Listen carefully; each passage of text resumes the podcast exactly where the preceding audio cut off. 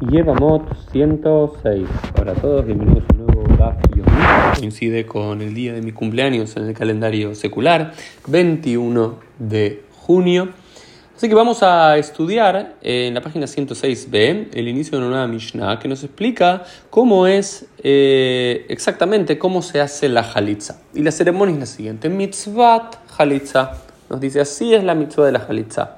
Ba'u beyebamtole beidin, como es el caso, viene el que debía ser el Yabam y la que debería ser su Yebamá, es decir, el hermano de uno, eh, uno de los hermanos de eh, quien falleció y su ex cuñada, y tiene que ir frente a un Beidin, un tribunal rabínico, dijimos que mínimamente tiene que tener tres rabinos, Behen lo etza o genetlo, y ellos le dan a él un consejo bueno para él. ¿Qué significa cuál es este consejo? ¿Sí? Este consejo es, si tiene que, por las condiciones familiares, por diferentes cuestiones, si debería aplicar en su caso la mitzvah de Ibum o la mitzvah de Halitza. En el caso que sea, ¿ok? Eh, en el caso de que sea el ibum, se hace el ibum. En el caso de que sea la jalitza, que es nuestro tema en cuestión, se hace la jalitza. ¿Y por qué hay que hacer esto?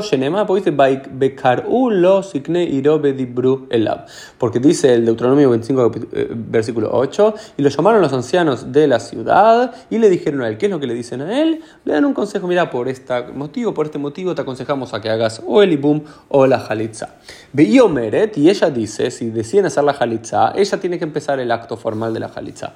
Y ella tiene que decir, me en yevami leakim leahab shem Israel lo ava yevami. Dice, mi eh, cuñado se rehúsa a establecer para su hermano un nombre en el pueblo de Israel y no quiere hacer conmigo el ibum, no quiere hacer conmigo el levirato, el casamiento por levirato, ¿sí?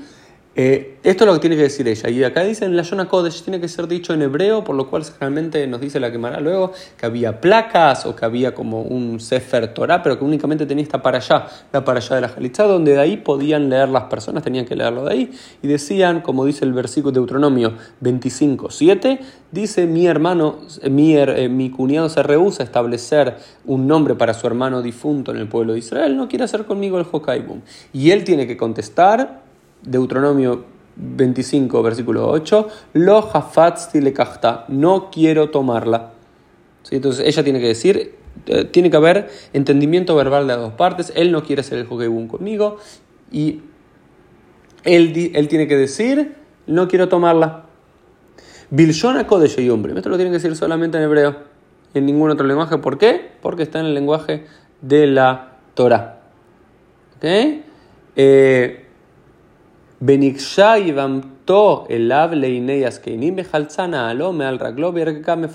y después tiene que hacer el procedimiento que dice Deuteronomio 25, versículo 9, y tiene que acercarse la mujer a su yabam y tiene que sacarle el zapato, y habíamos visto los dos días qué tipo de zapato, sandalia hay que sacarle de eh, todo el pie, y tiene que escupirle frente a él.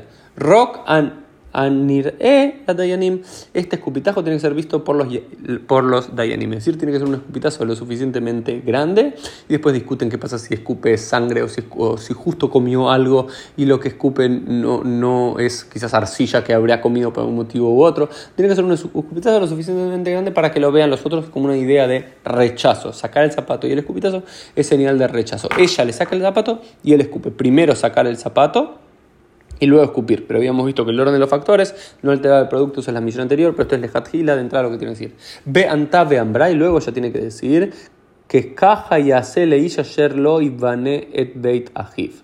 ¿Sí?